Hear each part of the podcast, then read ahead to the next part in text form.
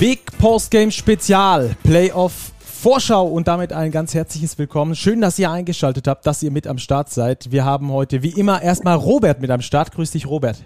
Servus in die Runde. Und wir haben heute natürlich auch einen Special Guest mit dabei, der viermal die deutsche Meisterschaft gewonnen hat und deswegen ganz genau weiß, wie es in den Playoffs abgeht und auch wie es zurzeit in der Liga abgeht. Dennis Wucherer. Grüß dich, Dennis. Herzliche Grüße, hallo zusammen. Schön, dass du mit am Start bist, Dennis. Ähm, wir wollen, bevor wir in die Playoffs eintauchen, natürlich erstmal ganz kurz über die Saison mit S. Oliver Würzburg äh, sprechen. Äh, wie, ihr habt die Saison auf einem äh, Platz abgeschlossen, der den Klassenerhalt für euch äh, garantiert hat. Wie bewertest du die Saison? Ähm, ja, sind mit einem blauen Auge davongekommen. War eine schwierige Saison, nachdem wir in den letzten beiden Jahren da eine Mannschaft hatten, die die uns eine Menge Freude hier in Würzburg ähm, gemacht hat. Ähm, dann kam die Pandemie ähm, uns, uns dazwischen und äh, wir mussten das Budget halbieren und ähm, ja, dementsprechend schwierig war es auch. Äh, und äh, wir, uns war bewusst, dass das eine schwierige Saison werden würde. Ähm, dass wir dann durch großes Verletzungspech dann ähm, tatsächlich auch so eine holprige Saison spielen würden. Ähm, damit haben wir nicht unbedingt gerechnet. Ähm, aber im Endeffekt sind wir froh, dass wir eben ähm, in, der, in der Liga geblieben sind und nächstes Jahr wieder an den Start gehen dürfen und der Verein eben nicht sich mit dem Gedanken ähm, plagen muss, mit dem Gedanken spielen muss, ob man da für relativ viel Geld eine Wildcard ähm, sich da bewirbt, um wieder mitmachen zu dürfen. Wir haben es aus eigener Kraft geschafft, aber ähm, das war es dann auch schon. Mhm. Ähm, äh, die Verletzungssorgen hast du schon angesprochen, hast, die, die haben wir auch hier im, im, Podcast schon das ein oder andere Mal ähm, thematisiert. Hast du dafür irgendwie eine Erklärung, warum das in dieser Saison so außerordentlich viel war bei euch? Ist das einfach Verletzungspech? Ja. Hohe Belastung, enger Spielplan? Ja, ich bin mir nicht ganz sicher. Wir haben natürlich ein bisschen sind wir ins Risiko gegangen bei der Kaderzusammenstellung, dass wir zum Beispiel mit, mit Justin Sears und auch Ricard Chapman zwei äh, Rekonvaleszente sozusagen ähm, unter Vertrag genommen haben, die von schweren Verletzungen zurückkamen. Ähm, Ricard Chapman letztes Jahr sein sein Rookie-Year mit mit mit einer schweren Verletzung ähm, beziehungsweise das war auch schon sein, sein, sein zweiter Versuch. Einmal hat war es das Knie, einmal dann die Achillessehne. Ähm, da ist ein gewisses Risiko dabei, wenn man solche Spieler verpflichtet. Ähm, dasselbe bei Justin Sears, der, der vor, bevor er zu uns kam, eben schon die Verletzung in Ludwigsburg und auch in Oldenburg hatte, auch jeweils Kreuzband und Achillessehne. Ähm, und dann, dann kann es eben Folgeverletzungen geben, sei es an, an derselben Stelle oder wie in, im, im, Beispiel oder beim Beispiel äh, Justin Sears dann an einer anderen Stelle, weil man da einfach über Monate ein bisschen falsch belastet und dem ursprünglichen Schmerz, der ursprünglichen Verletzung so ein bisschen aus dem Weg geht. Und, und genau die beiden Dinge sind eingetreten. Ne? Das mit, mit Ricard Chapman und, und Justin Sears, unser kompletter Frontcourt plötzlich ähm, äh, aus, auseinandergefallen ist sozusagen. Dazu noch ähm, der Zach Smith, auch ein großer Fünfer mit, mit einer Schulterverletzung so in der Mitte der Saison ausgefallen ist bis zum Ende, dass plötzlich unsere drei Großen weg waren und dann beging das große Rotieren, dann mussten wir nachlegen und hatten irgendwie nie, nie wirklich die Chance, da einen vernünftigen Rhythmus zu finden. Ähm, ansonsten ist vielleicht dann auch ein bisschen Pech dabei, Dinge, die dann im Training oder auch im Spiel passieren, die zu so einer Verletzung führen, die die kannst du nicht verhindern. Mal passieren sie in einer Saison, mal wirst du verschont und, und kannst locker flockig so eine Saison durchspielen. Wunderbar. Dann ähm, würde ich sagen, Robert, äh, lass uns doch direkt auch zu den Playoffs kommen, denn das ist ja das eigentliche Thema. Äh, die Würzburger sind nächstes Jahr in der Liga mit Dennis Wucherer an der Linie, an der Seitenlinie. Das ist auf jeden Fall äh, schön zu hören und dass es dann da mit euch vielleicht nochmal ein paar Plätzchen hochgeht und ihr vielleicht dann auch nächstes Jahr um die Playoffs spielt. Jetzt sind wir aber erstmal in diesem Jahr in den Playoffs und äh, müssen uns äh, darüber natürlich unterhalten. Das ist ja das Hauptthema der heutigen Sendung. Von daher, ähm, die BBL hat sich für einen relativ normalen Modus entschieden, obwohl das Zeitfenster ja extrem knapp ist. Äh, Robert, wie siehst du die Situation? Ja, ich finde es die Entscheidung letztlich mutig, ich finde sie aber richtig, weil ich finde, die Playoffs zeichnen eben dieser Seriencharakter aus. Ähm, vergangener Sommer, Sommer war einfach eine Ausnahmesituation mit dieser Bubble und so weiter. Das war ja jetzt wieder ähm, zumindest im Gespräch, was man so gehört hat, was dann offenbar an den Kosten ja gescheitert ist. Klar, man hat den Druck, dass man bis Mitte Juni wegen der Nationalmannschaft fertig sein muss. Das ist jetzt scheinbar alles geregelt, selbst wenn es Quarantänefälle geben sollte, was wir natürlich nicht hoffen, dass die Teams dann die Spiele offenbar verlieren am grünen Tisch. Ähm, der Pokal lief jetzt gut durch und ich glaube, das ist ein gutes Omen für die Playoffs und ich hoffe, dass man einfach ohne Spielausfälle da durchkommt und dass man einen sportlich fairen deutschen Meister krönen kann. Dennis, der Modus wurde etwas angepasst. Es wird jetzt im 2-2-1 gespielt. Äh, welche Auswirkungen könnte das haben? Na, ich glaube, für die Mannschaften, die dann tatsächlich dann auch vor Ort bleiben, ähm, und bei den meisten bietet sich das ja an, aufgrund der, der hohen ähm, Distanz, die da überbrückt werden muss. Ich denke dann Oldenburg gegen, gegen Ulm zum Beispiel. Ähm, ist das, glaube ich, äh, interessant, weil man dann eben vor Ort in einer Bubble ist, nochmal über zwei, drei Tage auch im Hotel den Laden zusammenhalten kann und das minimiert, glaube ich, das Risiko. Ne? Ähm, was wir gerade auch gerade angesprochen haben. Wir hoffen alle, wir drücken die Daumen, dass man gut durch die Playoffs kommt und dass da eben nicht am grünen Tisch eine Mannschaft sich für die nächste Runde ähm, qualifiziert, die dann äh, womöglich gerade 2-1 oder 2-0 hinten liegt. Also das, das will keiner. Wir hoffen, dass wir da gut durchkommen. Und in, dementsprechend ist das, glaube ich, interessant, dass die, die Gastmannschaft, die zuerst äh, auswärts spielt, da vor Ort bleiben kann. Ich weiß nicht, ob Hamburg, Berlin, das sind knapp zwei Stunden dem Zug, ähm, ob, ob man das auch so ähm, dann, dann macht oder nicht. Aber prinzipiell hilft das, glaube ich, damit wir die, die Risiken minimieren und, und das ist gut. Ähm, ist natürlich dann, bedeutet auch, um jetzt aufs, aufs Sportliche so ein bisschen zu kommen, dass da schon ein bisschen Druck auf der Heimmannschaft lastet, ähm, da vorzulegen. Ne? Äh, und im Idealfall eben zweimal vorzulegen, ähm, um dann quasi den Druck wieder auf die andere Seite, so wie wir das aus der NBA so ein bisschen, bisschen kennen, bei einem 2-3-2-Modus etwa, wenn du da in den ersten beiden Spielen eins verlierst und dann dreimal auswärts ran musst. Schwierig. Ähnlich wird es werden, wenn jetzt eine Heimmannschaft eins der beiden ersten Spiele verliert. Dann zweimal auswärts. Da ist der Druck schon ein bisschen auf dem Kessel. Andererseits wissen wir natürlich auch dieses Jahr pandemiebedingt keine Zuschauer. Das mit diesem Heimvorteil im Auswärtsspiel und den, den Fans und so weiter, das, das ist extrem relativiert, sodass man ja eigentlich rein theoretisch fünfmal mit denselben Voraussetzungen da in ein Spiel gehen kann während einer Serie. Ja, und dadurch fallen ja dann auch ähm, in gewisser Weise noch die Auswärtsfahrten, äh, wenn man so möchte, weg. Man muss nicht zweimal hinfahren, also die Fahrzeit, man hat die Ruhe vor Ort, ist dann im Hotel. Ähm, wie hast du die Corona-Einschränkungen, will ich es mal nennen, in, in Anführungsstrichen äh, wahrgenommen? Ähm, wie schwer sind die umzusetzen, gerade so die Hygiene beim Training und danach und äh, mit niemand anderem irgendwie äh, in Kontakt zu kommen? Und ähm, glaubst du, dass die Teams da in den Playoffs nochmal extrem drauf gehen? Ja, das, das ist ja auch so ein Prozess gewesen, der, der sich von, von Woche zu Woche fast äh, immer so ein bisschen verändert äh, wurde. Die, die Liste an, an Vorgaben von Seiten der BWL, die wurde gefühlt von Woche zu Woche ein bisschen größer.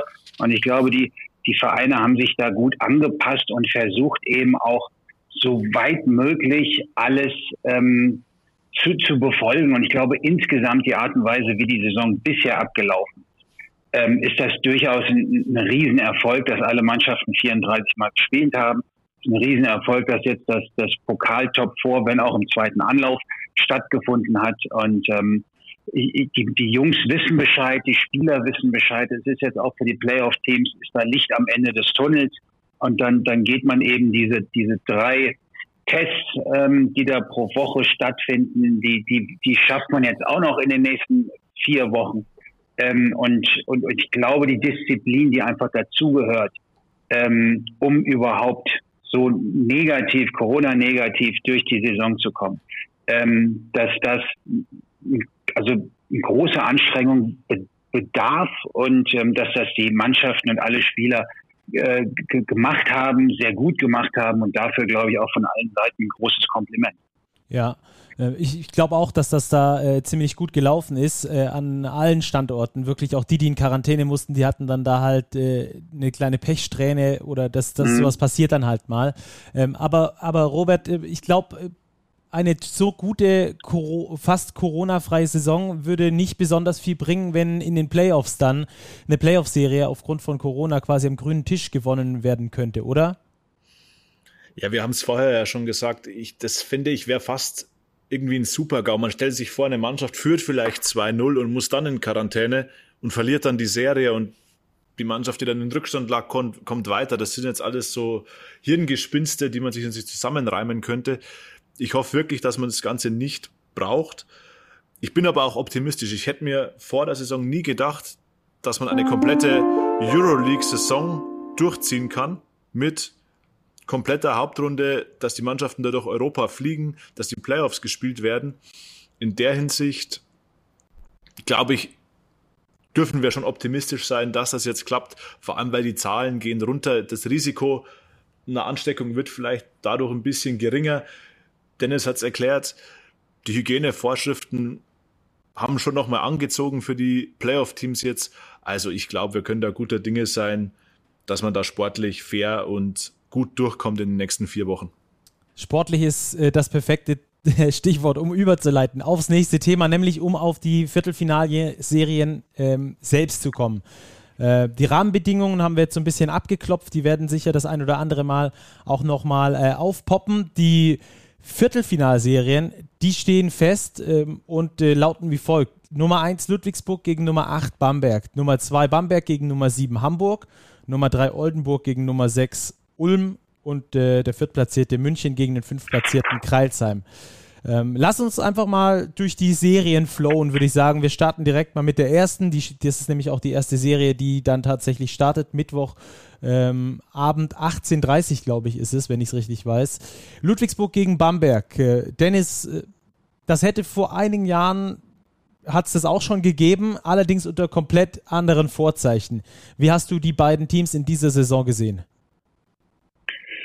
Ähm, ja, großes Kompliment vor Ludwigsburg, ähm, dem Trainer, dem Staff und, und allen Verantwortlichen. Das war eine grandiose Saison bis dahin. Ne, wer 30 Mal gewinnt und nur viermal verliert, der zu Hause ungeschlagen ist, ähm, mit zuletzt auch gegen, gegen die Bayern nochmal mit 91, 77 da so, so ein Statement-Sieg hinten raus äh, gehauen, um wirklich dann auch mit dem, dem, dem Rest, dass es vielleicht noch gebraucht hat, um, um auch den Letzten noch zu, zu überzeugen, dass man es ernst meint. Ähm, das, das ist schon, also großer Respekt vor der Leistung und ähm, das, das war eine bis dato eine bärenstarke Saison. Ne? Und, und vor allem Ludwigsburg hat es geschafft, den Laden relativ stabil zu halten. Äh, Mannschaften von John Patrick, die haben ja manchmal auch eine relativ große Fluktuation innerhalb einer Saison. Das ist dieses Jahr kaum passiert. Sie haben sich mit, mit ähm, Da Silva und McLean auf den großen Positionen im Laufe der Saison noch verstärkt, haben sieben Imports, wo auch immer wieder mal einer ähm, rein rotiert werden könnte im Laufe einer, einer Serie und haben natürlich mit Jalen Smith einen, einen überragenden Spieler, MVP-Kandidaten, der, der da eine ganz tolle Entwicklung genommen hat und, und dementsprechend wird Ludwigsburg natürlich auch in der ersten ähm, Runde in dem Viertelfinale, aber auch für die gesamten Playoffs ein großer Favorit sein. Ähm, Robert, wie hast du Brose Bamberg in dieser Saison äh, wahrgenommen? Du hast sie äh, vor, ein paar, paar, vor ein paar Folgen als launisch bezeichnet. Äh, wieso haben die Bamberger nie so richtig ihren Rhythmus gefunden? Ja, das ist schwer zu sagen. Ich glaube, sie sind einfach schwer in die Saison reingekommen, weil sie das Problem auf der Point Guard Position hatten. Sie hatten Tyler Larsen, als Starting Point Guard verpflichtet. Der war aber extrem lang verletzt. Und wenn dann dein Starter auf der Eins erst so spät in der Saison dazukommt, ist es immer schwer, glaube ich, sich, sich zusammenzufinden. Dann kamen natürlich auch noch Nachverpflichtungen dazu, die jetzt nicht überragend eingeschlagen haben. Ich denke da an Alex Ruoff und Siobhan Thompson, der dazu kam. Ja, das war nie so richtig rund in Bamberg immer wo man dachte, oh, jetzt sie schaffen den Turnaround, gewinnen waren wirklich ein gutes Spiel, dann kam relativ schnell wieder eine Enttäuschung. Irgendwie, sie sind über die ganzen Monate meiner Ansicht nach nie so richtig ins Laufen gekommen. Und da bin ich jetzt gespannt, wie sie sich in den Playoffs präsentieren werden, vor allem, weil sie hatten jetzt wirklich ein bisschen Zeit, sich auf diese Serie vorzubereiten, was glaube ich auch nötig ist, wenn du gegen Ludwigsburg spielst, weil das ist fast die größtmögliche Herausforderung für die erste Runde. Ja, es hat, glaube ich, auch mit dem Ludwigsburger Druck zu tun. Ähm, Dennis, wie hast du die Bamberger unter Druck äh, diese Saison erlebt? Ich fand, dass die Bamberger da äh, ihre größte Schwachstelle eigentlich hatten. Mhm. Also ich finde den Kader von Bamberg finde ich interessant. Natürlich die, die, die Problematik auf der Aufbauposition am Anfang der Saison, aber mit Devon Hall haben sie einen nachverpflichtet, auch wenn Ruoff und Thompson bisher noch nicht so richtig eingeschlagen sind und das wahrscheinlich auch nicht mehr werden. Ähm, der richtig geil ist. Also ist ein richtig guter Basketballer, der vielleicht auch nicht unbedingt für die Aufbauposition vorgesehen war, eher so ein so ein, so ein, so ein Allzwecktool auf, auf der Wing-Position 2-3-1 irgendwie, der aber wirklich entlasten konnte auf der Eins. Und die, die Tatsache, dass der Junge verletzt ist und am Handgelenk, glaube ich, operiert wurde und wahrscheinlich wohl auch nicht mehr spielen wird, tut richtig weh. Denn ich glaube, mit ihm haben sie eine gute Mannschaft, die vor allem auch in der Champions League über Wochen auf tollem Niveau gespielt hat.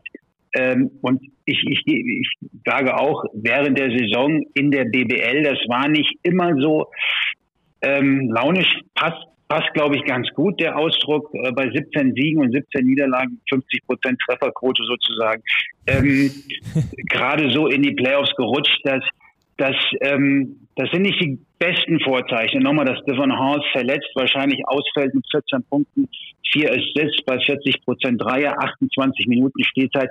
Das muss erstmal aufgefangen werden. Und da, da bin ich mir nicht sicher, ob sie das können. Nichtsdestotrotz hat Bamberg nach wie vor viele interessante Jungs im Kader, die ähm, auch so am Brett, Kravish zum Beispiel oder äh, oder auch andere, die, die wirklich interessant sind und die jederzeit ein richtig gutes Spiel rausschrauben können. Deswegen komplett chancenlos werden sie nicht sein. Aber ich glaube schon, dass sie auch das, das eine Spiel mindestens gewinnen werden.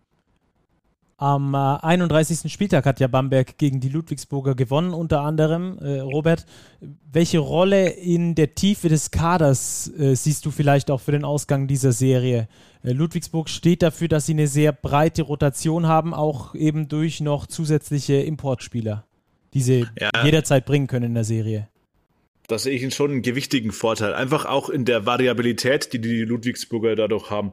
Sie können eben relativ klein spielen, wenn sie einen Spieler wie Tremel Darden zum Beispiel auf die Vier stellen. Sie können aber auch relativ groß spielen. Sie haben mit Wobo einen Mann, der als klassischer Center agiert. Sie haben Jamel McLean dazu gehört, einen ehemaligen Liga-MVP, der wirklich sich in guter Form präsentiert. Also sie sind da sehr variabel. Desi Rodriguez ist auch so, ein, so eine Allzweckwaffe, der kann die drei, die vier, der spielt teilweise sogar auf der fünf das sehe ich sie aufgrund ihrer Tiefe variabler als die Bamberger. Und ich glaube, dass diese Variabilität auch ein massiver Vorteil ist gegenüber Bamberg in dieser Serie. Ja, also wie es Dennis beschrieben hat, die Bamberger, sie sind garantiert nicht chancenlos.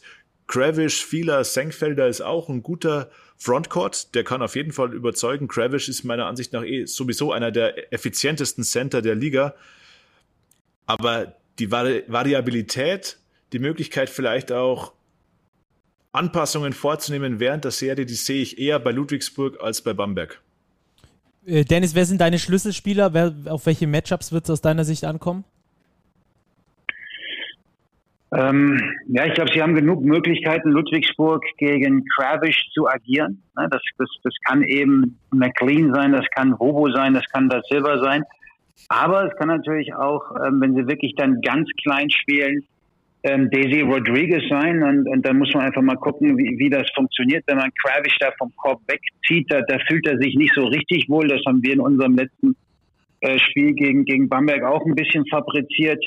Ähm, und, und haben da, haben da noch einen Sieg gefeiert und so den, den, den letzten, den, den wir auch gebraucht haben, um nicht abzusteigen. Das, das mag er nicht.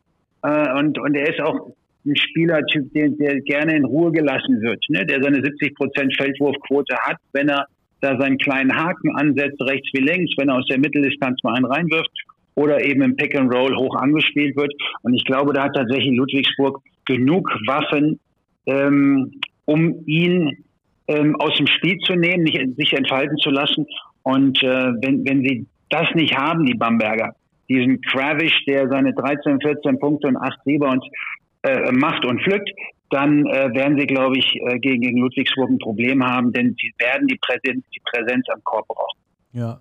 Ich glaube auch, dass die, dass das Duell auf den Guards äh, eine große Rolle spielen wird. Gerade Jalen Smith, ähm, der dann vielleicht, äh, ja, gerade wenn Bennett Hood drin ist, äh, auch viel Druck machen kann auf die Bamberger. Wo siehst du den Schlüssel für Ludwigsburg oder auch für Bamberg, äh, Robert? Ja, letztlich Jalen Smith wird eine Schlüsselrolle einnehmen. Er hat viele Freiheiten und er nutzt die halt auch total effektiv aus. Und jetzt, wo Devin Hall wie angesprochen, eben verletzt ist. Ich glaube, der ist sogar schon zurück nach, der, äh, nach Amerika geflogen, also der wird definitiv nicht mehr spielen. Können die Guard-Positionen für Bamberg schon zu einem Problem werden? Klar, Bennett Hund wird wieder viel Verantwortung haben. Eben, er wird mehr Minuten bekommen, als vielleicht jetzt als Larsen und Hall fit waren. Mal schauen, wie sie unter Druck reagieren. Also ich sehe sie da auch ein bisschen anfällig, fehleranfällig. Und das ist natürlich dieser Druck, eine der größten Stärken der Ludwigsburger, den sie eben ausüben können. Auch Barry Brown zum Beispiel bei den Ludwigsburgern, über den haben wir jetzt noch gar nicht gesprochen. Der war in allen drei Spielen, die es bisher in dieser Saison gab, zwischen Ludwigsburg und Bamberg, extrem effektiv. Der hat im Pokal 30 Punkte gemacht. Der hatte jetzt in dieser knappen Niederlage in Bamberg der Ludwigsburger auch 23 Punkte gemacht. Und das ist halt so eine, so eine kleine Kanonenkugel, der immer mal einen rausfeuern kann der eben ganz schwer auch im 1 gegen 1 zu verteidigen ist.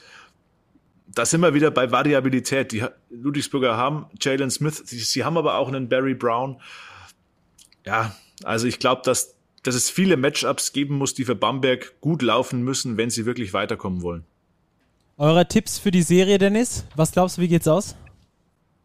Ähm, ja, ich tippe auf Ludwigsburg und ich tippe da auf ein, ein 3-1 weil einfach das, was zählt. Also viele Zahlen sind auch ähnlich. Ne? Wenn man so mal so guckt, ähm, Ludwigsburg äh, haut 30 Dreier drauf pro Spiel, Bamberg 28, 17 Assists zu 10 Turnover auf der anderen Seite, 17 zu 12 auf der anderen Seite. Beide von den Quoten 36, 37 Prozent, das ist schon ähnlich. Aber das, was zählt, sind 30 Siege bei vier Niederlagen und kein Mal zu Hause geschlagen worden. Und mit diesem Selbstverständlich wird Ludwigsburg reingehen und eben die engen Spiele auch gewinnen. Deswegen ist mein Tipp ein 3-1. Robert? Ich gehe auf 3-0. Ich glaube, die Ludwigsburger werden sich die beiden Heimspiele nicht nehmen lassen, werden auf 2-0 stellen. Und ich glaube dann, dass sie in Bamberg im ersten Spiel direkt den Sack zumachen. Ich bin da auch bei 3-0 dabei. Ähm, ich glaube auch, dass das eine sehr deutliche Geschichte wird. Gut, äh, dann haben wir als nächstes ähm, die Partie bzw. die Serie zwischen Alba Berlin und den Hamburg Towers. Die Towers sind eine der Überraschungsmannschaften der Saison. Äh, für sie sind die Playoffs ein Bonus, wenn wir so sagen wollen. Und ähm, trotzdem ist Alba äh, klarer Favorit, oder Dennis? Ja, bis gestern dachte ich das. Ähm, Mittlerweile denke ich so, ein so ein bisschen um. Also A, Hamburg habe ich in der Vorbereitung gesehen, als wir da in, in Rostock bei, bei Dirk Baumann auf Einladung eben auch gegen Hamburg gespielt haben in der Vorbereitung. Und äh, die Kombination aus den Spielern, die da zusammengestellt wurden, dem, dem Budget, das da nach wie vor möglich ist und vor allem auch dem Coach, den sie da ähm, geholt haben, dass das passt. Und mir war von Anfang an klar, dass das eine Playoff-Mannschaft ist, die, wenn es richtig gut läuft, auch unter den ersten sechs stehen kann.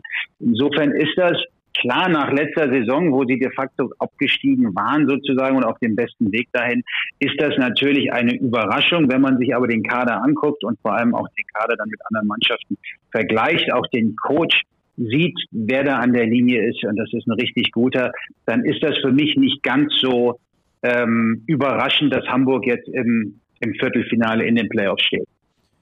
Ja, die beiden Siege äh, unter der Saison äh, in den jeweiligen Duellen gegen Alba äh, gab es ja auch. Also Hamburg hat zweimal gegen Alba gewonnen. Wie siehst du die Vorzeichen, Robert, für diese Serie?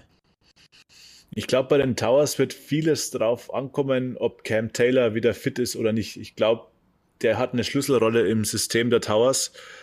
Ich sehe die Berliner schon in der Favoritenrolle. Sie haben den Heimvorteil, sie haben den deutlich tieferen Kader. Ich finde, die Rotation der Hamburger ist schon relativ kurz. Also da liegt viel Verantwortung auf der Achse Kurzer, Taylor, Shorts, Allen. Die vier, die sind schon das absolute Gerüst. Aber sie haben halt einfach diese beiden Siege im Rücken. Ähm, Alba hat jetzt, kommt mit dieser finalen Niederlage im Pokal. Das wird nicht einfach. Und da, da glaube ich, sind wir wieder beim Modus. Also dieser 2-2-1-Modus Wenn es den Hamburgern gelingt, irgendwie eins der ersten beiden Spiele zu gewinnen, dann glaube ich, wird die Serie richtig interessant, weil wenn es dann zweimal nach Hamburg geht, dann glaube ich, ist vieles möglich, vielleicht sogar die ganz große Überraschung. Dennis, du hast schon gesagt, äh, nach gestern, äh, gestern Abend äh, Pokalfinale gewesen. Was, welche, welche Schwächen hast du bei Alba entdeckt, dass du sagst, äh, das könnte doch in Richtung äh, Hamburg gehen, als Überraschung oder auch nicht als Überraschung? Ja. Ob es dann so weit kommt, müssen wir mal abwarten. Ähm, können wir nachher vielleicht dann noch mal kurz besprechen. Aber Berlin ist, ist auch die Art und Weise, wie da gespielt wird. Das ist jetzt kein Geheimnis. Das ist ein mein Lieblingsverein, mein Lieblingsteam. Da, da gucke ich einfach seit Jahren gerne zu.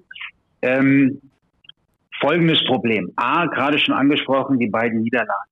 Ähm, und zwar waren das nicht nur so Niederlagen im, im Vorbeigehen irgendwie, und da waren sie gerade müde und da war gerade viel Belastung, sondern äh, die haben schon ein bisschen Aussagekraft, denn Berlin hat einmal 75 Punkte gemacht in der einen Niederlage und einmal 68 in der nächsten. Und bei Berlin, Berlin ist so der, der offensive Motor, der muss laufen und wenn er läuft, dann, dann sind da 100 Punkte. Ähm, oftmals kein Problem, mit einer Leichtigkeit wird da gespielt und sie machen im Schnitt, glaube ich, knapp unter 90, irgendwo so bei, bei, bei 87 vielleicht. Und wenn man da ähm, mit zwölf Punkten beziehungsweise ähm, 18 Punkten unter diesem Schnitt gehalten wird von einer Mannschaft, von einer Verteidigung. Und die Hamburger kommen natürlich über diese verrückte Verteidigung, die 40 Minuten lang über 9, 94 Feet ähm, komplett Alarm macht und durchdreht, ähm, dann ist man da eventuell, ist der Gegner so ein bisschen im Kopf drin.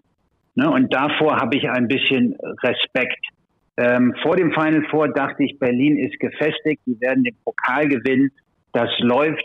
Äh, die sind deutlich tiefer besetzt, gerade auch schon angesprochen, gerade auf der großen Position, wo Kotza auf Hamburger Seite 30 Minuten spielen muss, äh, während man drüben auf der anderen Seite mit Thiemann, mit Lammers, mit Kumachi, rein theoretisch kann auch noch Sieber, äh, nicht Sieber, Sigma da spielen, ähm, sind sie auch sehr variabel. Dummerweise haben sich wohl gestern Thiemann und Sigma verletzt. Beides bisschen muskulär. Ich glaube, Oberschenkel und Hüfte, so aus der Entfernung, habe ich da erkennen können. Ähm, und plötzlich ist vielleicht auch das Selbstverständnis ein bisschen weg in die eigene Stärke, die Offense, denn was sie gestern in, ab dem zweiten Viertel gespielt haben offensiv, das war sehr stockend. Ähm, und, und Bayern hat mit einer gewohnt harten, aber auch eher soliden Verteidigung ihn da den Zahn gezogen. Deswegen bin ich mir nicht ganz sicher, ähm, wie souverän sie auftreten werden. Und sollten sie tatsächlich eins der ersten beiden Spiele verlieren, dann kann das sehr, sehr spannend werden. Ja, das ist uns, wir haben gestern den Pokal noch kurz äh, analysiert in der kürzeren, äh, in der kürzeren Folge. Äh, uns auch aufgefallen, dass quasi der Alba-Flow von den Bayern zerstört wurde und das kann halt dann, glaube ich, durch gerade so eine harte Defense, wie sie die Hamburger spielen, schnell mal passieren, dass dann da auch der Flow verloren geht. An sich äh, stehen die Albatrosse ja genau dafür, ähm, für dieses Freie in der Offense, aber wenn du dann halt ähm, so unter Druck gerätst, kann es natürlich auch passieren, dass diese Freiheit in der Offense auch zu einer fehlenden Struktur führt. Und die habe ich gestern äh, beim Spiel der Albatrosse da erkannt. Ähm, oft die Mismatches nicht so gefunden, wie sie sie hätten finden können durch die Switch-Defense der Bayern. Und äh, da haben sie sich tatsächlich ziemlich schwer getan. Ähm, Robert, worauf wird es ankommen für die Hamburger, äh, dass die gegen Alba gewinnen? Sie brauchen, wie Dennis gesagt hat, wieder ihre Top-Defense. Von Anfang bis Ende. Und ich finde gestern, das war tatsächlich ein bisschen überraschend. Also mich hat es gewundert, dass Alba so gar nicht mehr äh, in den Fluss kam gegen die Verteidigung der Bayern. Das ging dann, zog sich ja wirklich nach dem ersten Viertel durchs ganze Spiel. Da waren ganz viel Eins gegen Eins Aktionen dabei. Da waren Notwürfe dabei. Und wenn es die Towers schaffen, Alba genau dorthin zu bringen, da wirklich reinzustechen, den Spielfluss zu zerstören, vielleicht erst das Tempo ein bisschen rauszunehmen. Das, glaube ich, wird der Schlüssel sein. Und dann sind wir wieder bei Max Di Leo zum Beispiel, der vermutlich wieder starten wird auf der Eins. Der finde ich immer set the tone. Der gibt quasi den, die Intensität vor, und zwar von der ersten Sekunde. Also das wird der Schlüssel sein für die Towers. Äh, zu den Verletzungen noch kurz von Timan und Sigma. Bei Timan hofft man scheinbar, dass es nichts Tragischeres ist. Das hat Aito gestern nach dem Spiel bereits kommuniziert. Bei Sigma klang er ein bisschen weniger zuversichtlich. Da meinte er, hm, ja, da muss man schauen, dass der nicht vielleicht jetzt doch länger ausfällt. Also gut möglich, dass Sigma zumindest fraglich ist für das erste Spiel oder auch für die ersten beiden. Wollen wir natürlich nicht hoffen, wir wollen die besten Spieler sehen, aber das wäre natürlich schon eine Schwächung, weil Sigma, finde ich, schon in dieser homogenen Mannschaft nochmal der Dreh- und Angelpunkt ist. Er hat den Ball sehr oft in der Hand, er passt den Ball sehr gut. Also das wäre dann, falls er wirklich ausfallen sollte, schon eine herbe Schwächung für Alba Berlin. Also es ist nicht mehr so ganz selbstverständlich, wie es vor dem Pokalwochenende gewirkt hat, Doch, durch eben die Verletzungen, ähm, durch aber auch die Niederlagen unter der Saison. Ähm, Finde ich sehr interessante Ansatzpunkte. Dennis, was glaubst du, wie die Serie ausgehen wird? Ja, ich dachte vor dem vor Wochenende, ich habe mir so ab Freitag so ein bisschen Notizen und Gedanken gemacht äh, bezüglich hier äh, meines meines Gastauftritts. Da dachte ich, Berlin gewinnt 3-0, aber das sind drei hart umkämpfte Spiele, ähm, die sie sich und wie man das gegen Hamburg eben machen muss, die musst du dir verdienen, die musst du dir erarbeiten. Ähm, mittlerweile bin ich mir sicher, dass Hamburg mindestens eins gewinnt.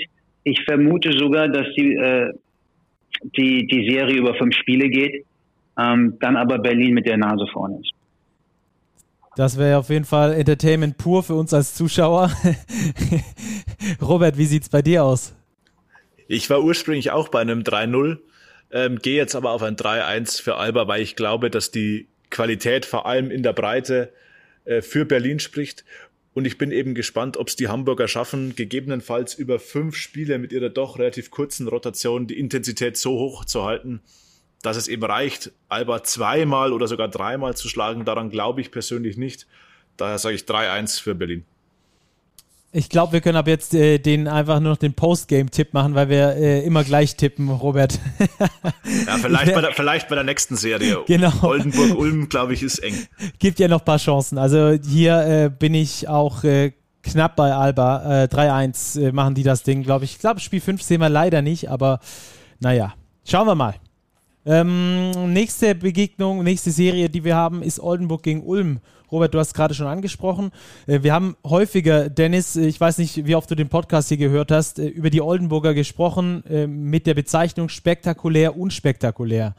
Weil sie einfach ähm, so solide, so ähm, nicht Schlagzeilen erzeugende, ähm, solide Stats und solide Spiele geliefert haben. Auf Platz 3 gelandet am Schluss, das ist heraushebenswert. Uh, Ulm dagegen ist eins der heißesten Teams der Saison-Schlussphase. Neunmal in Folge gewonnen in der Liga gegen Bayern, ein Riesenkampf geliefert äh, im, am Pokalwochenende nochmal. Äh, das könnte eine richtig enge Serie werden, oder Dennis? Ja, ich glaube, da sind wir uns einig, dass, dass ähm, ich gehe mal davon aus, dass wir alle denken, dass das über fünf gehen kann. Mhm. Ähm, Oldenburg sagtest du gerade äh, so herrlich unspektakulär. Ähm, ja, aber, aber trotzdem wunderschön. Also gerade der, der Offensivbasketball, wie sich der Ball da bewegt, ähm, das ist in meinen Augen ähnlich schön anzugucken, wie das, was Alba Berlin macht, ist strukturierter als Alba Berlin. Alba Berlin, ähm, da wird auch so ein bisschen mal, da, da lässt man sich inspirieren und da, da wird auch ein bisschen intuitiv gespielt. Ähm, Oldenburg, da ist ganz klar, wo im Angriff der Ball hinkommt ähm, und wo er auch hin soll und dann kommt er auch dahin. Ne? Und dann scoren sie 92,5 Punkte im Schnitt, ähm, schießen 28 Dreier, die alle gnadenlos frei sind mit über 40 Prozent, 22 Assists, 11 Turnover. Das sind eben alles so Zutaten für äh, ein erfolgreiches Spiel. Ne? Und das, das hat eine Menge Spaß gemacht. Und sie haben eben auch, auch wenn sie jetzt ein bisschen kleiner aufgestellt sind und seit Nathan Booth daraus ist, und öfter auch mal so ein bisschen Small Ball spielen mit, mit Ricky Paulding sogar auf der vier. Ähm, läuft meines Erachtens der Motor da nach wie vor sehr, sehr ruhig, aber eben auch mit hoher Schlagzahl. Ähm, Ulm, heißes System, keine Frage, mit neun Siegen und vor dem Wochenende hätte ich auch gedacht, Ulm hat da die Nase vorn, aber Klepeis mit dem Arm in der Schlinge, Per Günther immer noch raus, dünn besetzt auf der Aufga Aufbauposition. Andi Obst muss da übernehmen und das hat dem Spiel hinten raus nicht gut getan, weil er dann einfach die wichtigen Würfe auch nicht mehr getroffen hat, zu viel Energie gelassen hat. Das hat nichts zu bedeuten mit der Schlinge und Klepeis. In Ulm weiß man nie genau, was passiert. und wer wie wo verletzt ist und wann zurückkommt, das, das sind, das sind bestgehütete ähm, ähm, Geheimnisse da in Ulm. Das ist schon immer so. Ähm, also das wird, ne, wir gehen jetzt noch tiefer drauf ein gleich, das wird höchst spannend und auf die Serie freuen wir uns natürlich. Ja, auf jeden Fall. Robert, wie siehst du da die Vorzeichen?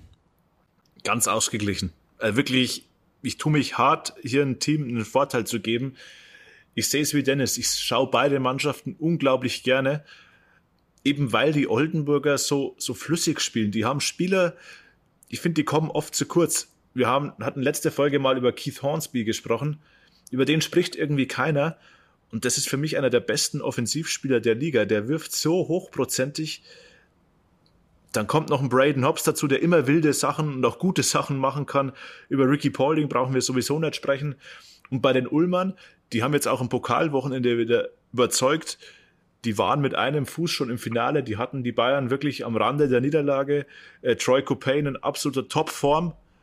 Er wird viel Verantwortung haben aufgrund der verletzten Situation. Aber eben auch ein Ossetkowski, ein Cameron Clark, der aus der Mitteldistanz unglaublich effektiv agieren kann. Andy Obst, der vom Shooting her seine beste Saison überhaupt spielt. Also das wird wirklich höchst unterhaltenswert. Ich rechne wirklich auch mit einer offensiv geprägten Serie. Ganz, ganz schwer, hier eine Vorhersage zu treffen. Ja, gerade auf die Offensivprägung wollte ich auch eingehen. Äh, Oldenburg ist die beste Mannschaft äh, der Liga, was die Offensive angeht. Dennis hat das gerade schon gesagt. Äh, die Ulmer sind auf Platz 3 mit 88,4 Punkten. Äh, die Oldenburger machen etwas über 92,5. Äh, können wir, also beide auch noch mit einer Dreierquote von gut über 40 Prozent, können wir hier mit äh, fünf Offensivfeuerwerken rechnen, Dennis? Oder glaubst du, dass die Serie dann genau in die andere Richtung kippt und über die Defense kommt, weil die Mannschaft, die, die weniger kassiert, dann am Schluss das Ding gewinnt? Ich glaube, die Spiele werden dann tatsächlich gewonnen, wenn es eine Mannschaft schafft, mal den Gegner in einem Viertel oder über drei, vier, fünf Minuten mal an die Kette zu nehmen und eben dafür zu sorgen, dass sie nicht ständig scoren. Aber beide Mannschaften sind offensiv sehr gut und beide Mannschaften haben eben auch defensiv ihre Schwächen, sodass, glaube ich, auch weiterhin da viele freie Würfe generiert werden können und wir demnach eben auch viele Punkte sehen werden. Das glaube ich schon. Ähm, was bei Ulm eventuell so ein bisschen, also dieser, dieser Faktor Osetkowski, wenn wir vielleicht auch Richtung Key Matchups gehen, ähm, gegen Mahal Basic ist natürlich höchst spannend. Ähm, ich habe das Gefühl generell, dass Ulm nicht nur in diesem Matchup ähm, defensiv eher nochmal eine Schippe zulegen kann als Oldenburg.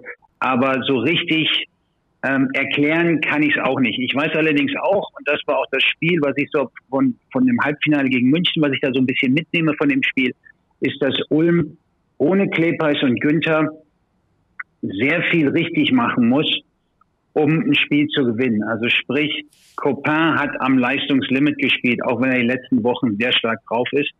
Ähm, oder Copain sollte ich lieber sagen, ist irgendwie immer so, ich tendiere da immer zum Französischen komischerweise. Ähm, und vor allem ist dann ist dann Andy Obst völlig völlig durchgedreht mit seinen Würfen, die trifft er auch nicht jeden Tag. Ähm, und da ist, glaube ich, Oldenburg gerade was das Scoring angeht, vielleicht ein bisschen breiter aufgestellt. Ja, ich glaube auch, was die, was die Kadertiefe angeht, gerade ohne Günther und ohne Clippers, äh, hat man dann äh, gerade im Halbfinale deutlich gesehen, dass dann da auf der Guard-Position schnell sehr dünn wird. Copain hat dann ja äh, das fünfte Foul kassiert und wie du es auch schon gesagt hast, dann musste Andy Obst einfach alles machen. Äh, und dafür ist er dann äh, halt auch nicht äh, unbedingt ausgelegt. Also ich glaube, äh, das wird ein großer Faktor sein, ob Clippers und Günther wieder zurückkommen. Ich fand ähm, ansonsten die Ulmer, aber äh, da habe ich nochmal so ein extra Feuer entdeckt in der zweiten Halbzeit. Also ich habe das Spiel mit meinem Bruder zusammengeschaut und in der ersten Halbzeit haben wir gesagt, also das wird ein Blowout für die Bayern. Die werden das Ding rocken ohne Ende. Und dann diese Wiederauferstehung, das ist eine Riesenkunst als Team, das zusammen zu können. Und da habe ich die Ulmer gesehen. Deswegen finde ich die Ulmer ähm, hier vielleicht äh, mit diesem minimalen Extrafeuer sehe ich die Ulmer ganz leicht vorne aus meiner Sicht zumindest. Ähm, ja, gefühlt waren sie auch, glaube ich, im Finale, Entschuldigung, wenn ich da reingerätsche, ähm, und, und hatten das Ding, glaube ich, auch schon dreimal gewonnen. Ähm, ja. Bayern ist einfach nicht mehr viel eingefallen. Ne? Also ne, da hat, da hat ähm, die Offensive eben nicht funktioniert. Auch das ist Bayern dieses Jahr, wenn ähm, Baldwin im 1 gegen 1 nicht scored, wenn Reynolds da sich, sich von, von eher weiter weg probiert und die dann auch mal nicht fallen, wenn Zipser keinen guten Tag hat und der Einzige, der Normalform hat, äh, Lucic ist, ähm, dann sind sie eben auch ausrechenbar. Und ähm, wenn Lucic nicht diese unglaubliche Gabe hätte, in den letzten drei Minuten noch acht Fouls irgendjemanden anzuhängen, dann hätten sie das eben auch, dann hätten sie das eben auch verloren. Ne? Und sie waren die bessere Mannschaft, sie haben die deutlich bessere zweite Halbzeit gespielt und eigentlich hätten sie es natürlich verdient gehabt, im Endspiel gegen Berlin zu spielen.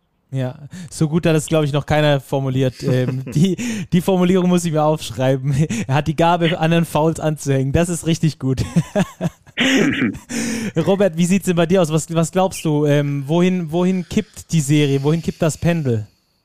Ich sehe die Oldenburger in Summe, glaube ich, knapp vorne, weil wir auch immer über Tiefe sprechen. Die Oldenburger haben jetzt doch wieder sieben Imports. Sie haben ja mit Tomislav Gabric noch einen Power Forward für Booth nachverpflichtet. Booth, glaube ich, ist jetzt aber auch wieder einsatzfähig. Also auch ein Vierer, der über einen ganz guten Wurf verfügt. Also sie haben hier auch Möglichkeiten gegebenenfalls zu rotieren, zwar vielleicht eher auf den großen Positionen, jetzt weniger auf den, auf den Guards.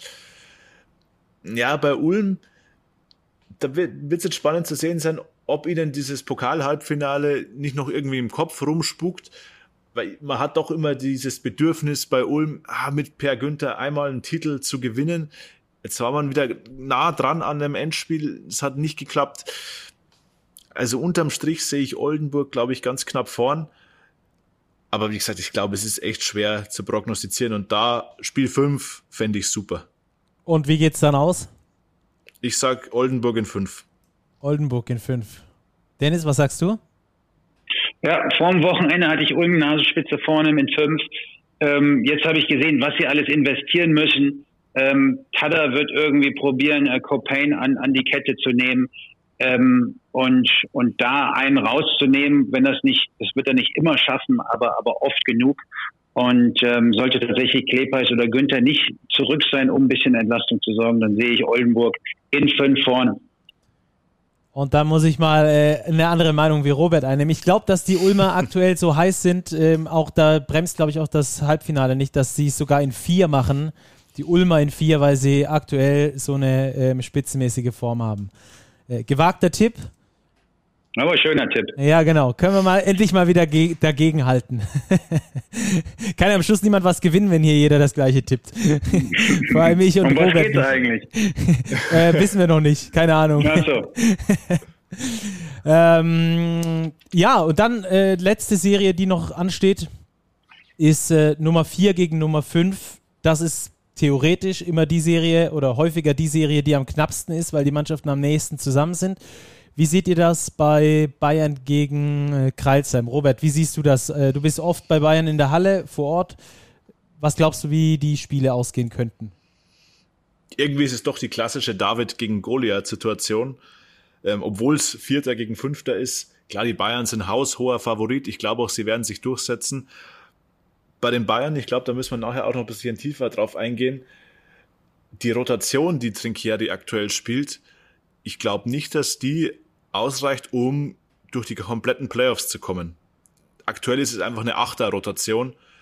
Das mag reichen in dem Pokalfinale, das mag reichen vielleicht auch in dem Pokal-Halbfinale, da war es schon extrem eng.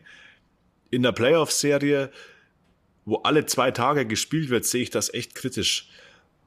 Aber ich glaube, dass die Bayern als Favorit da auch durchgehen werden, vor allem weil die Merlins natürlich auch ein bisschen verletzungsmäßig gebeutelt sind.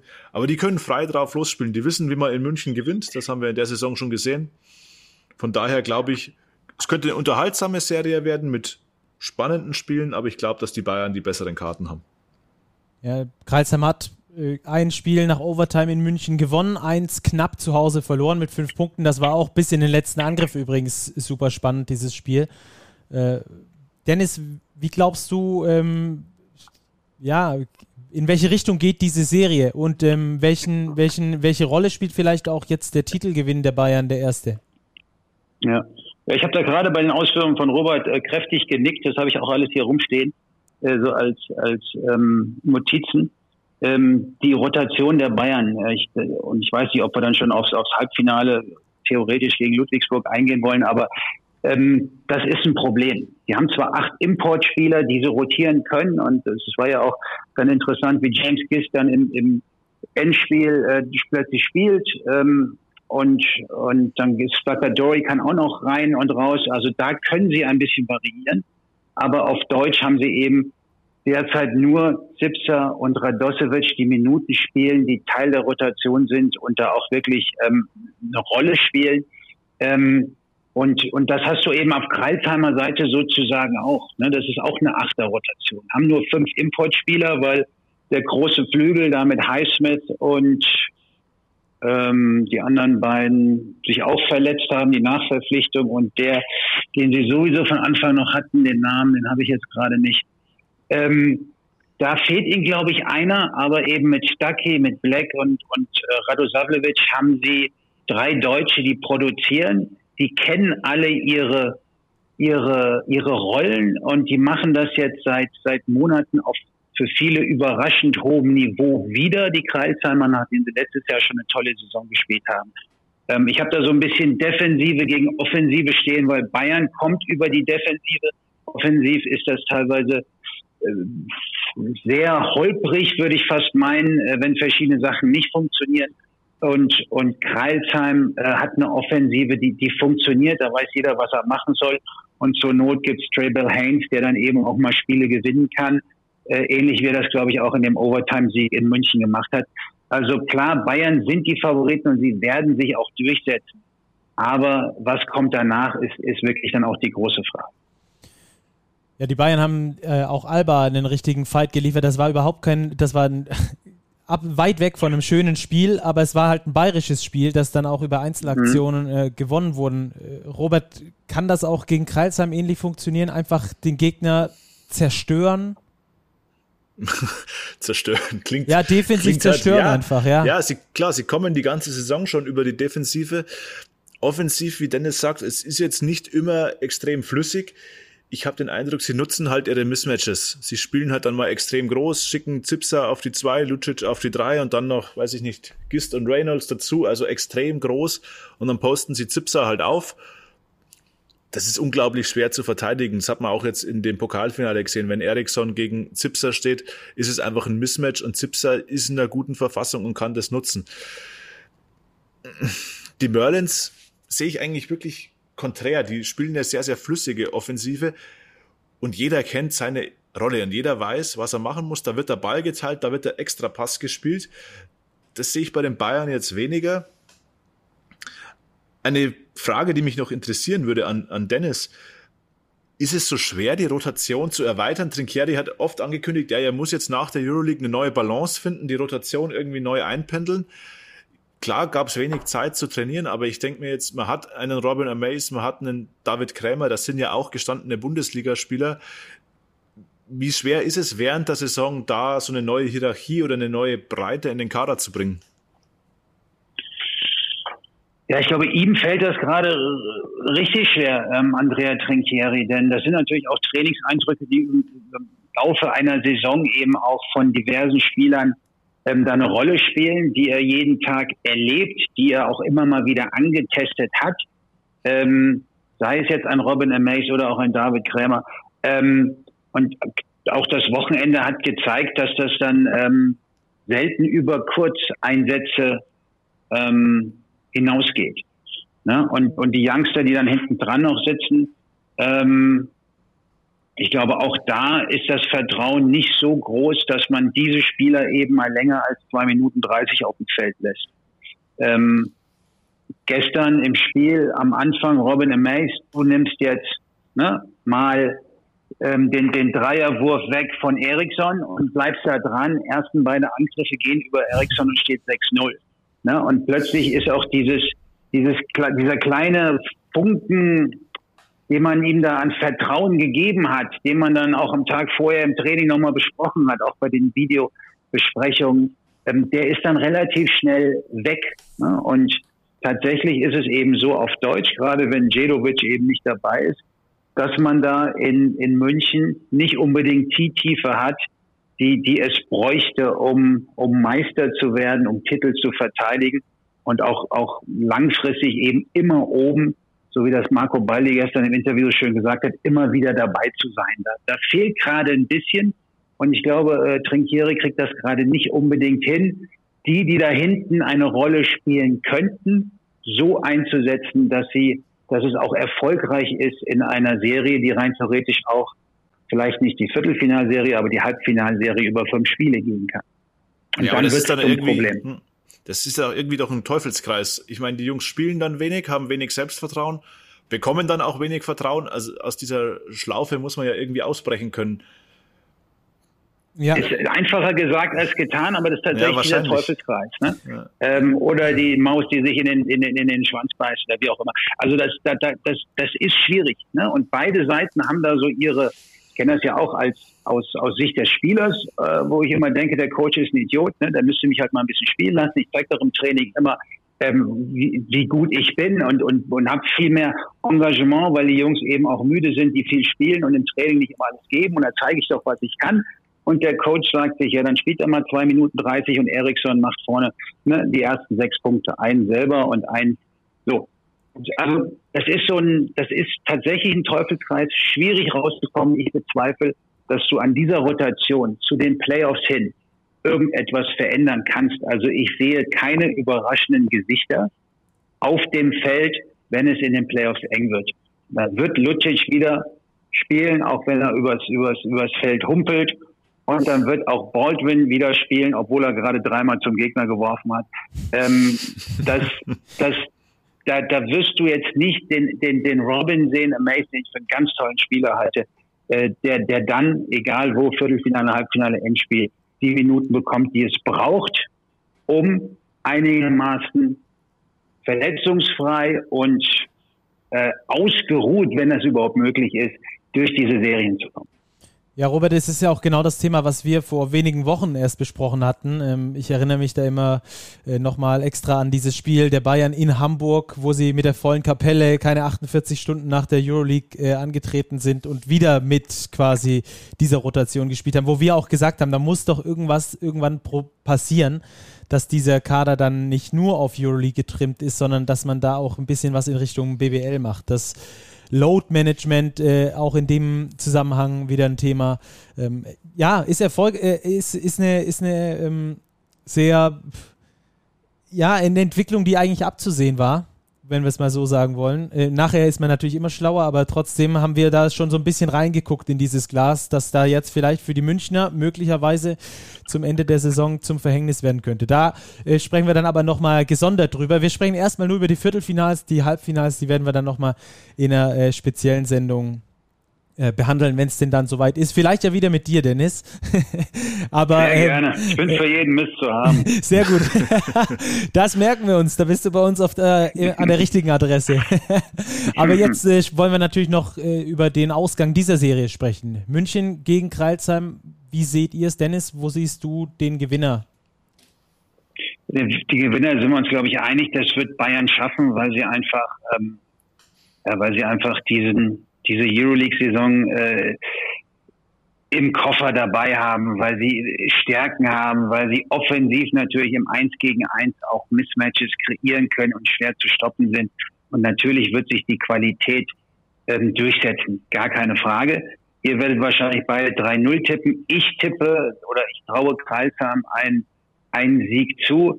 Sie haben zehn der letzten sieben gewonnen, die letzten drei Spiele mit Hamburg, Oldenburg und Bamberg, drei Playoff-Teams weggehauen. Ich glaube, die kommen mit breiter Brust, die sind ausgeruht. Und äh, ich, ich drücke Ihnen die Daumen, dass Sie ein Spiel gewinnen. 3-1 für die Bayern. Robert? Ja, ich bin bei 3-0. Ich finde, wir sollten noch ganz kurz über das meiner Ansicht nach Schlüsselduell spiel, äh, sprechen, nämlich Trey Bell Haynes gegen wahrscheinlich Wade Baldwin. Dennis, du hast Wade Baldwin angesprochen, wenn er wieder mal dreimal den Ball zum Gegner geworfen hat oder wenn er ins, Aus, ins Ausgelaufen ist in der zweiten Verlängerung er ist ja ein ganz spezieller Spielertyp. Du als Coach, wie würdest du ihn anfassen? Ist, der ist schwer zu greifen, glaube ich, oder? Ja, ich, ich, also von dem, was man so hört, hat er, glaube ich, Trinkieri einen guten Weg gefunden. Ne? Hat ihn, glaube ich, auch vor der Saison mal zu sich eingeladen, hat ihm erklärt, was da alles auf, auf, auf die beiden zukommt, was er alles in ihm sieht, wie viel Potenzial in ihm steckt und dass es aber auch ein holpriger Weg sein kann, um eben diese PS, die der Junge mitbringt, im 1 gegen 1, im Midrange-Game, Pull-Up-Game. Ähm, bis man das auf europäischem Niveau, dort so wie in Europa Basketball gespielt, bis das aufs Parkett kommt. Und ich glaube, das hat er ganz gut gemacht. Ähm, wobei auch ganz klar ist, dass es dem Münchner Spiel ähm, oft deutlich besser tut, wenn er nicht auf dem Feld ist. Ne, weil dann einfach der Ball besser sich bewegt. Chischko ein, ein europäischer Aufbau ist, der alle involviert. Ich habe das Gefühl, sie spielen einen besseren Ball. Nichtsdestotrotz hat er auch auf Euroleague-Niveau gepaart mit dieser unglaublichen Defense, die dann München in der, vor allem in der zweiten Halbzeit spielen kann, ähm, hat er im 1 gegen 1 auch einige Spiele eben gewonnen, weil er von niemandem, auch von niemandem in der Bundesliga im 1 gegen 1 zu stoppen ist. Ne? Wenn er rechts gehen will, geht er rechts. Ne? Wenn er abstoppen will und einen Wurf nehmen will, dann nimmt er den. Und weil man viel Abstand halten muss, kann er immer einen freien Wurf nehmen, einen freien Dreier. Und wenn er da erstmal zwei getroffen hat, dann wird es richtig schwer. Wenn die allerdings nicht reingehen, dann sitzt er auch viel auf der Bank, weil er dann eben nach wie vor auch viel Unsinn macht, gepaart mit einer Körpersprache, die vielleicht auch nicht optimal ist, gerade wenn es darum geht, auch über den Kampf Spiele zu gewinnen. Ja, Baldwin im zweiten Spiel gegen Kreisheim, wo die Bayern gewonnen haben, ja mit 32 Punkten. Da war er auf jeden Fall entscheidender Faktor. Ähm, was glaubst du, inwieweit der äh, die Kreise von Trey Bell Haynes auch einschränken kann, der ja der Dreh- und Angelpunkt bei den Kreisheimern ist? Ja, nur wenn er auf dem Feld ist. ähm, und da bin ich mir halt nicht sicher, ob er sich dieser Aufgabe bewusst ist. Man hat ihn ja so, ich kenne ihn nicht gut genug, aber man hat ja immer so ein bisschen so das Gefühl, dieses, ähm, dieses My Shit Don't Stink. Also mir kann keiner was irgendwie. Ich bin hier, eigentlich müsste ich ganz woanders sein. Eigentlich müsste ich NBA spielen. Er wirkt so für mich. Ne? Und ich bin mir nicht sicher, ob er den kleinen Tribble Haynes wirklich ernst nimmt. Ne? Und, und äh, kann mir gut vorstellen, dass er da das eine oder andere Mal zu spät ist und den Ball durch die Nase gezogen bekommt. Dann geht's wiederum auf die Switching Defense. Und ähm, da wird es für Trey Bell Heinz wirklich schwer gegen die großen Münchner ähm, zum Scoren zu kommen. Dafür ist sein Dreier zwar relativ stabil, aber er wirft von so halb aus der Hüfte geschossen. Ähm, und da können die großen Leute so ein bisschen Abstand halten, ihn vor sich halten, trotzdem den Dreier noch wegnehmen. Ich glaube, das ist das größere Problem für Travel Haynes, wenn geswitcht wird. Ja, super interessante Ansätze. Robert, was glaubst du, wie es ausgeht? Ja, ich bin bei 3-0. Ich habe es vorher unterbrochen, sorry dafür, aber 3-0 für die Bayern. War ja gut, äh, jetzt sind wir hier nochmal ganz tief reingetaucht, sehr gut. Ich bin äh, bei einem 3 zu 1 für die Bayern.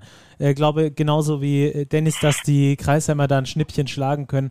Ob das jetzt im ersten oder im dritten Spiel der Fall sein wird, ich weiß es nicht genau.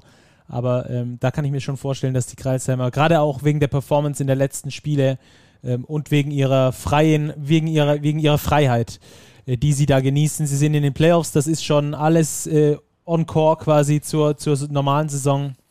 Von daher ähm, wird es da ein 3-1 geben, denke ich zumindest. So, jetzt haben wir äh, ausführlich über die Serien gesprochen. Es ist angerichtet, alles angerichtet für außerordentliche Playoffs, enger Zeitplan und äh, es gibt fast jeden Tag Playoff-Basketball in der Easy Credit BBL. Mega. Also ich freue mich richtig drauf. Wir werden natürlich bei Postgame euch weiterhin auf dem Laufenden halten. Wie ihr es kennt, aller spätestens Montagmorgen sind wir dann online mit der Zusammenfassung aller Playoffs. Und dann würde ich sagen, vielen Dank, Dennis. Vielleicht sehen bzw. hören wir uns bald wieder hier. würde mich freuen dann für die Halbfinals. Und äh, dir natürlich auch, Robert. Vielen Dank für alles. Sehr gerne, hat wie immer großen Spaß gemacht. Mir auch. Macht's gut, schönen Tag und äh, schöne Playoffs vor allem. Bis bald. Ciao, ciao.